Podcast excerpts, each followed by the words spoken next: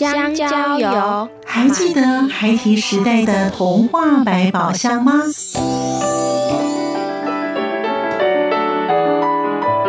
我是桂文雅，世界是一本美丽的书。我是曹俊彦，从小就喜欢画画。我的人生我是王淑芬。当全世界都在下雨，泥泞不堪，全世界。我是王家珍，持续不断，好好的写。我是林世仁，创作儿童文学，让我找到自己生命中的阳光，可以探寻到生命中充满不可思议的兴奋。现在就跟着徐凡，我们一起施展魔法，回到时光隧道里，一起去挖掘笔尖上孩提的奇幻之旅吧。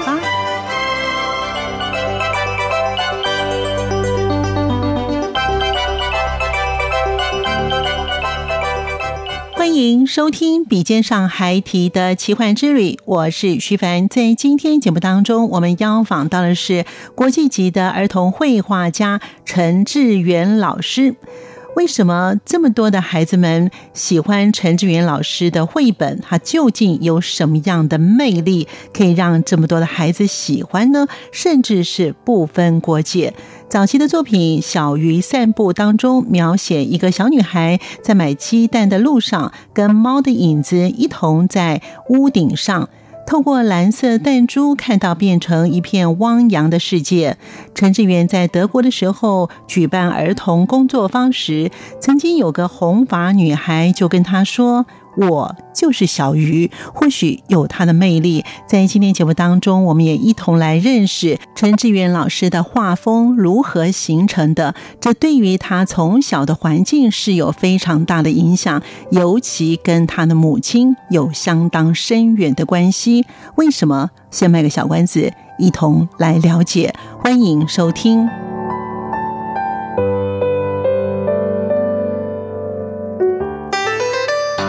作家私房话，我是陈志远，希望图画书可以成为孩子成长中的朋友。那随着年纪的增长，回头再来看图画书的时候，你会有体验不同的感受和风景。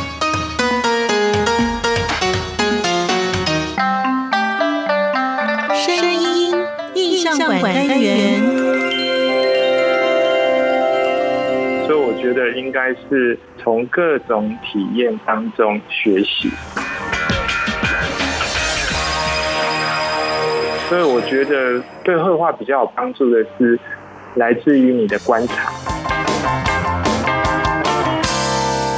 我们收听今天的节目。在今天节目当中，我们邀访到一位国际级的绘本作家陈志远老师。他其实已经获得无数的国际绘本大奖，甚至呢被《华盛顿邮报》呢称为绘本里的珍宝的创作家。所以，我们真的非常荣幸，要邀访到陈志远老师在节目当中，跟我们听众朋友一起来分享他的创作之路。所以呢，我们赶快来先请老师跟我们听众朋友打声。招呼了，老师您好。你好，大家好，我是陈志远老师。其实是一个非常特别的人哈。其实看了老师一些的资料啊，您的您的作品本身呢也翻译各国的语言哦，而且其实你是一个国际的跨业的作家哈。那老师的学习跟成长都在台湾，因为您出生于屏东哦。那老师呢也没有出国念书过，但是你的作品却是国际级的一个风格。那这个呢？成就于你的呢，是您的母亲哦。要不要谈一下说呢？在小的时候，你受的教育呢？你母亲有影响你什么吗？为什么你的或者是绘画的风格对这么特别呢？老师聊到我的母亲，应该说我母亲是一个很特特别的人。她的教育方式，我现在也常常在思考，因为我现在也有小孩，我会思考说她的教育方式。其实她。他的教育很简单，我一直在分析。呃，例如我们家旁边就是一个很自然的环境，那他们他常常就会跟我们说，无聊的时候，那你就去大自然里面去找找找看有趣的事情。他说，万物都是从自然界衍生而来的，美感也是。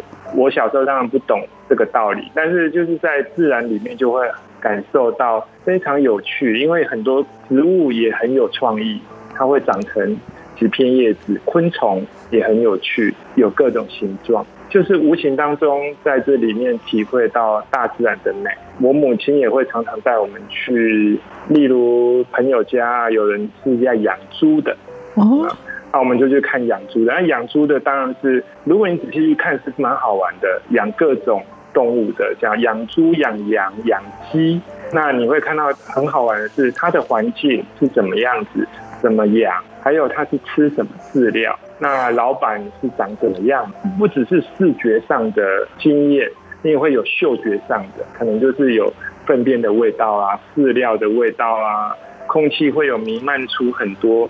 我觉得这个都是一种很好的一种经验。如果你有体验过那个，如果我现在我要画一个农场，那我就自然就能画出农场。所以我觉得应该是从各种体验当中学习。哇，其实你的母亲，呃，其实我看了老师的资料呢。老师，其实您的母亲本来想当个裁缝师，后来就自己到台北来哈。他对于你们的教育，因为你在家里面排行是大概比较后面的，跟哥哥姐姐年龄有一点差距了，所以你跟妈妈的感情很好，对不对？你常常都黏着妈妈，对不对？呃，是我我是老幺啊，所以我常常就是黏着他。呃，黏着他的原因是因为他有时候煮饭的时候，他会告诉我那个盐巴没有了，酱油没有，那我就会去杂货店跑腿帮他买。嗯嗯，就很好啊，去杂货店，因为以前的杂货店不像现在的便便利商店，是，所以就是也不用给钱的啊，就是用记账的。哦，这么好啊！以前呢，我我不知道现在还有没有，那就蛮好玩的，因为那老板他就会非常亲切。那他也知道你是谁的小孩，你买完东西，你还可以坐在那边看电视，跟他一起看电视，然后他会他会给你糖果吃啊，就是有一些零食，你就可以伸手就就拿这样，哇，是蛮有人情味的。是，原来老师的作品呢这么的丰富。在你的成长的过程当中，我认为是非常重要的一环。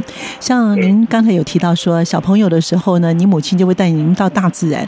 现在的教育反而是刻意要带孩子到大自然，你母亲当时就做了，而且他会带你们去观察一些动物。植物，在那个时候，你记到你的小脑袋瓜之后，当有一天你成为一个绘画家的时候，自然而然的就出现了。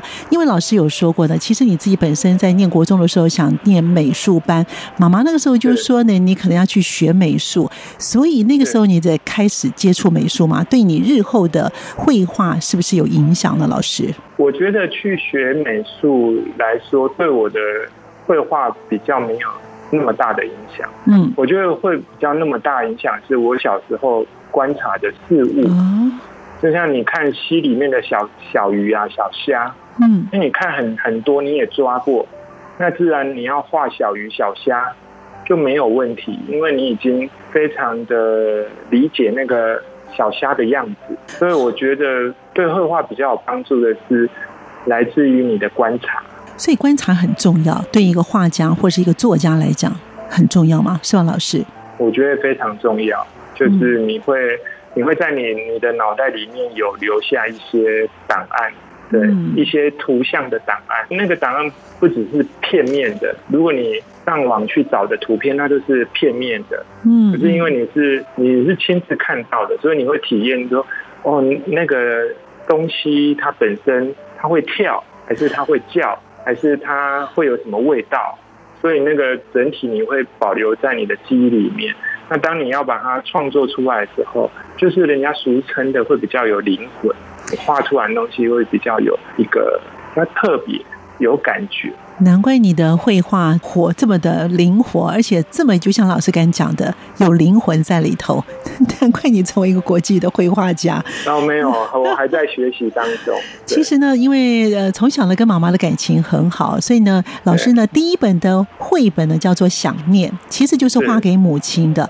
虽然当时母亲已经过世了，而且我觉得用的很特别的，我很难去想象，就是用水泥漆在纸上，纸上不是很。很薄吗？怎么用水泥漆？但是呢，你这个作品呢夺得了大奖，里面一个字都没有，全部都是绘图。对，虽然妈妈没有办法看到，但是我相信妈妈也可以可以感受得到啊。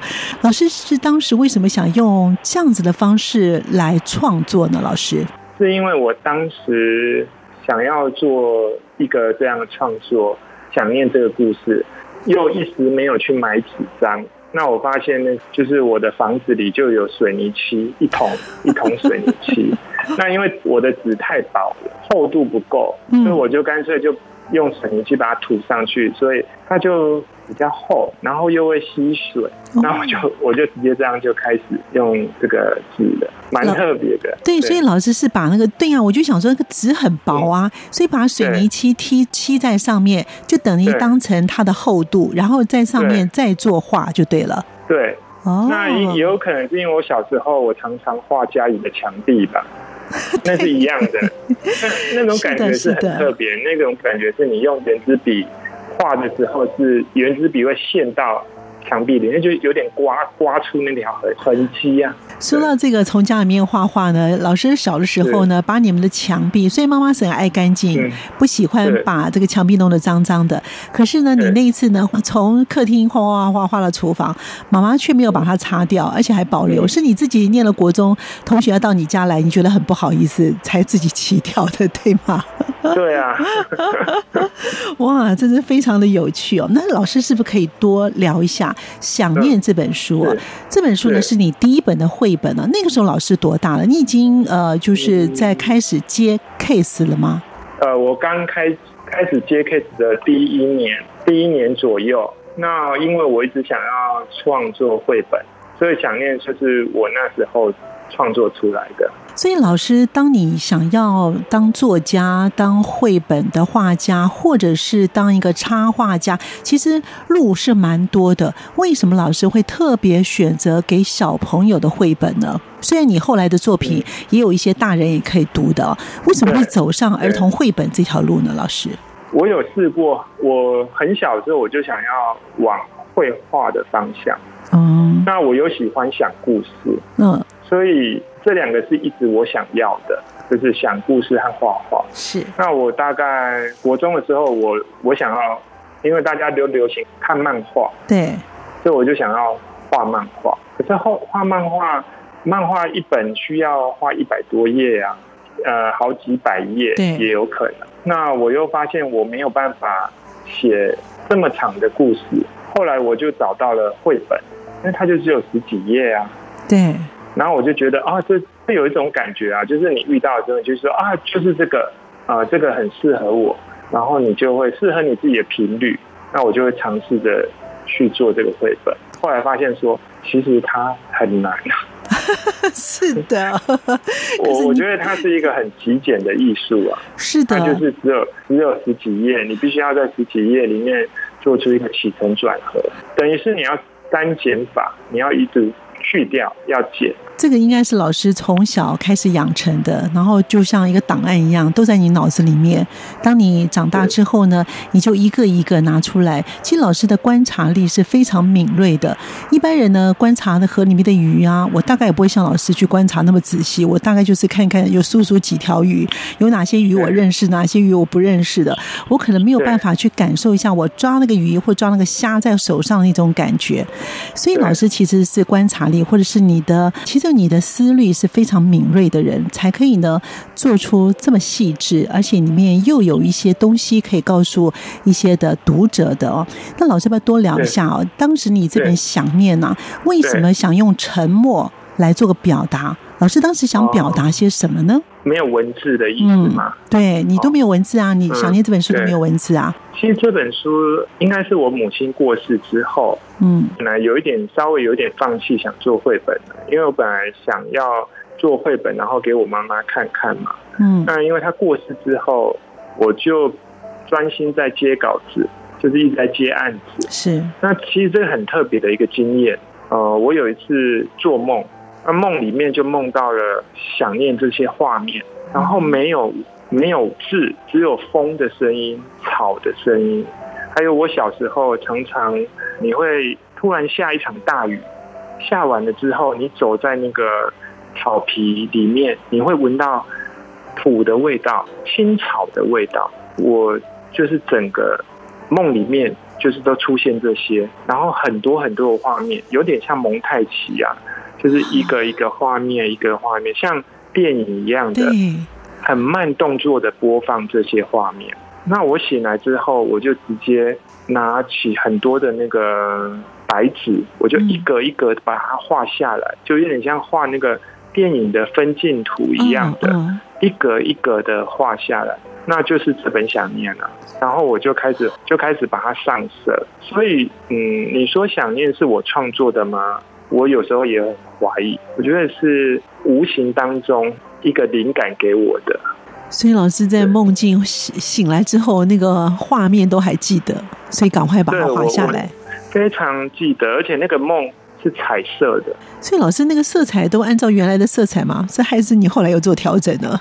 你说按照梦里面？对，我尽量画出梦里面的感觉。当然梦里面比较漂亮，那我只是想，我只是把它诠释出来，没有文字啊。那时候就没有感受到。那个文字也觉得加不进去。哇，其实老师刚才在形容这个梦境的时候，我就听了就非常感动。所以我 我想这本书应该是许多人看了之后都会有那份的感动。所以因此你这本书都可以得奖。其实老师得奖的作品太多了，老师最著名的一个作品呢叫《咕叽咕叽》啊，那这个呢是鳄鱼鸭。嘿，为什么会想到鳄鱼鸭哦？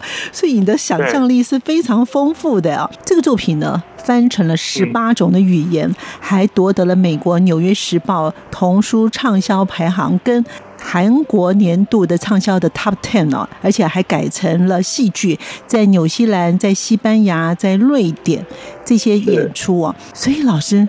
这个灵感又怎么来的？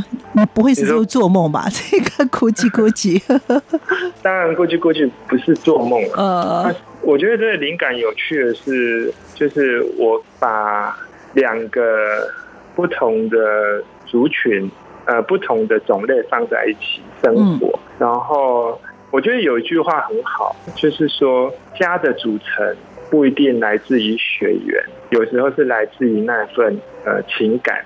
我不知道我这样有没有讲的对哈？这句话是的，因为这句话并不是我想出来的，嗯，而是就是有一些读者，国外的读者看了这本书之后，他让他体验到的是这个，他觉得家不一定是来自于血缘，应该是来自于那份感情凝聚了这个家。这样好，那老师呢？这个的作品的灵感你怎么来的呢？把鳄鱼跟鸭，哎，这个是完全没有办法搭在一起的。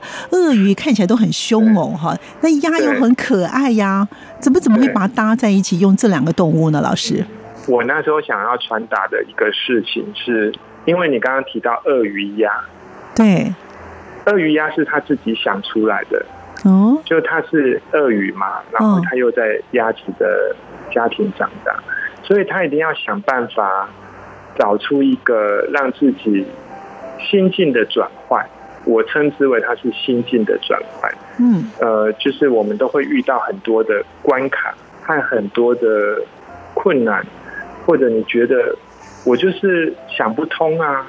但是有时候一个心境的转换，你就会呃突然的觉得说，哇，也没有什么，或者是。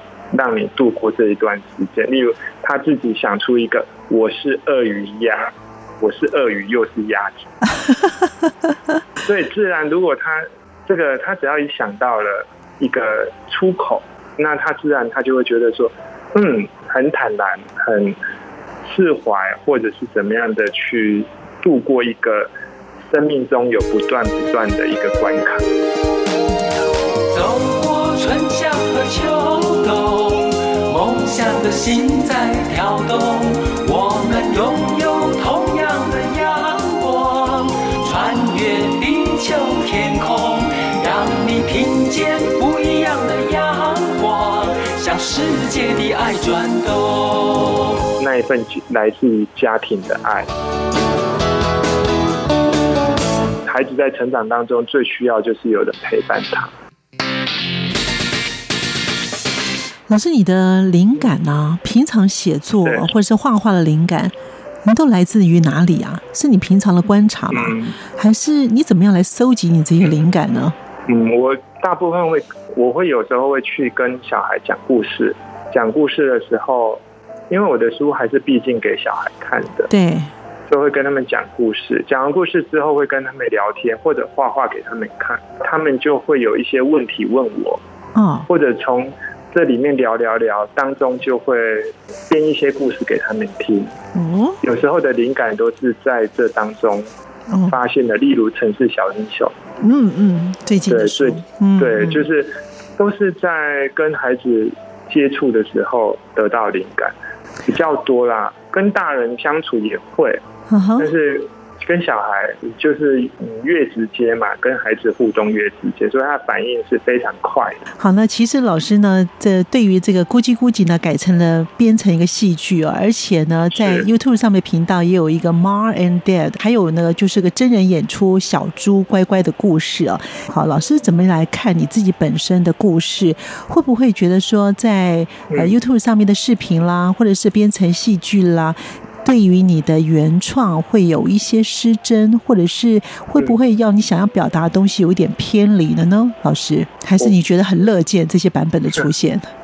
我觉得很有趣啊，因为我的估计估计有现在有三个戏剧的版本，嗯，一个是瑞典，对，纽西兰，嗯哼，还有还有一个西班牙，西班牙，西班牙，那他们都用三种不同的。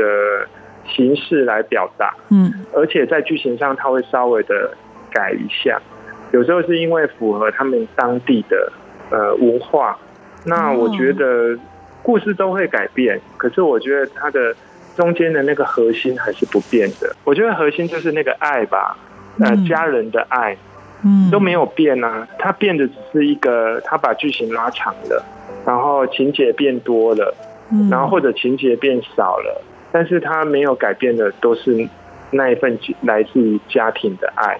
所以，老师，当你在创作一些绘本的时候，你有规划说，哎，这个可能是在学龄前，或者是给一些念小学、念幼稚园的孩子们读。而你这本的《小猪乖乖》呢，你就挑战学龄前喽。所以，当时你在绘画的时候有这样设定吗？还是没有？当然会有，做一些功课才敢尝试学龄前的。图画书，嗯嗯嗯，那你是想要给自己一个挑战吗？看看这个学龄前的小朋友看得懂你绘画的东西吗？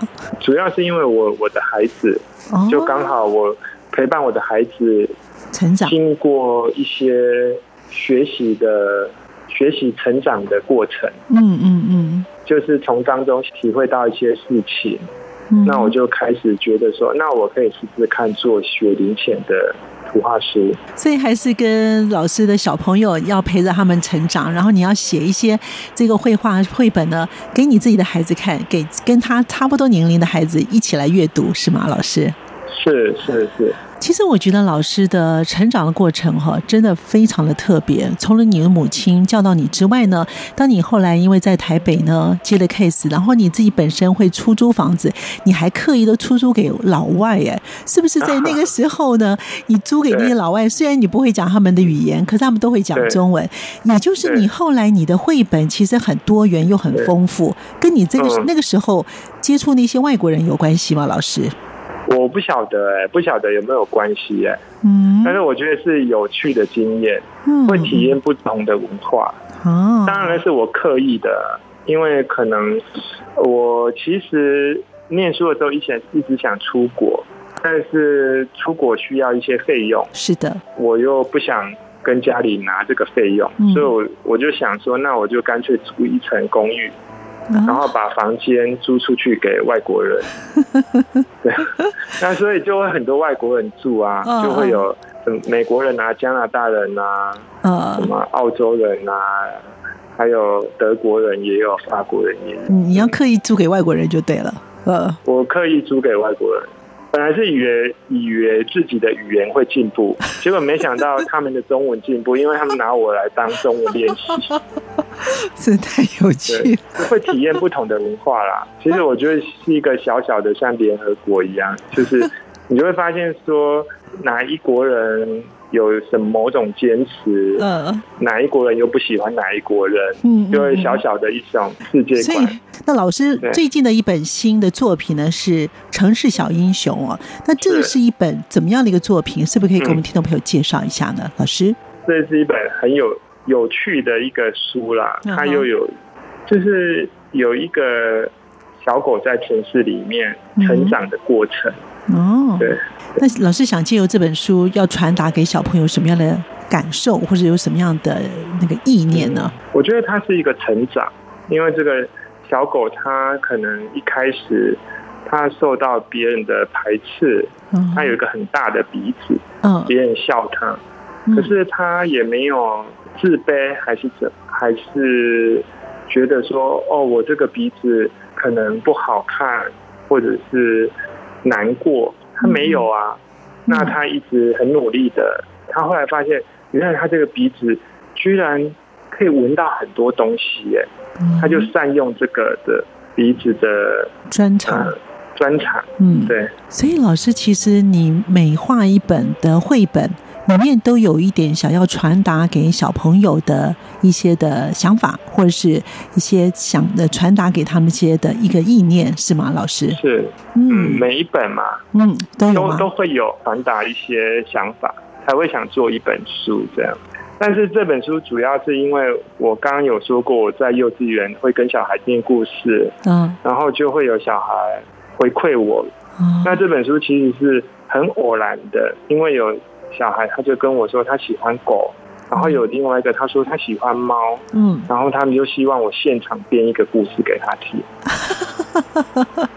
就这样很偶然开始的。所以老师，当时你决定成为一位儿童绘本的作家，是不是希望你每一本的绘本，或是你想借由这些的绘本，能够传递给孩子们什么样的一个观念呢？老师，我觉得是一个正向的观念。我希望绘本，我创作绘本是可以陪伴小孩成长的。这种感觉真好哈，对，就是有有点像他的朋友，嗯，而不是那不是功课，那也不是作业，那就是朋友陪伴你。像小猪乖乖，其实我也是用陪伴的心态来来创作这个，因为孩子在成长当中最需要就是有人陪伴他。真的是如此哈，所以老师现在都做到了哈，所以现在的小朋友，现在小朋友呢其实很幸福哈，都可以呢有这么多这么棒的绘本作家在帮小朋友画一些东西哦。那老师在最后呢，可不可以跟我们的听众朋友分享一下？就是呢，如果他并不是绘画的本科系，但是他却有热忱，他想成为一个儿童的绘本画家或者是绘本作家。老师有没有什么样的话跟他们分享呢？就是要不断的尝试写故事，和不断的画图，然后可能有如果好的作品可以拿给别人看，对，念给别人看，或者念给小孩小孩听，这样。哦，看看他们有什么样的反应，或者他们给你的一些建议，你可能会得到意外的回馈反馈。哦所以，老师，当你刚开始在绘画的时候，你有把你的作品拿给你的家人，或是拿给你的好朋友看，看看他们的意见吗？也会啊。好，我们今天非常感谢陈志远老师为我们听众朋友呢分享了这么多这么棒的。如果呢你想绘画的话，刚才呢志远老师讲的这些的内容呢，你把它截取一两样，哇，你就会是一个非常好的绘本画家了。谢谢志远老师，也谢谢听众朋友的收听，我们下次见了，拜拜，拜拜，谢谢。在今天笔尖上还提的奇幻之旅，我们认识了陈志远老师。他说要多观察，而且家里面有爱，都是将来你绘画或是写作的最好的题材。感谢您的收听，我们下次见。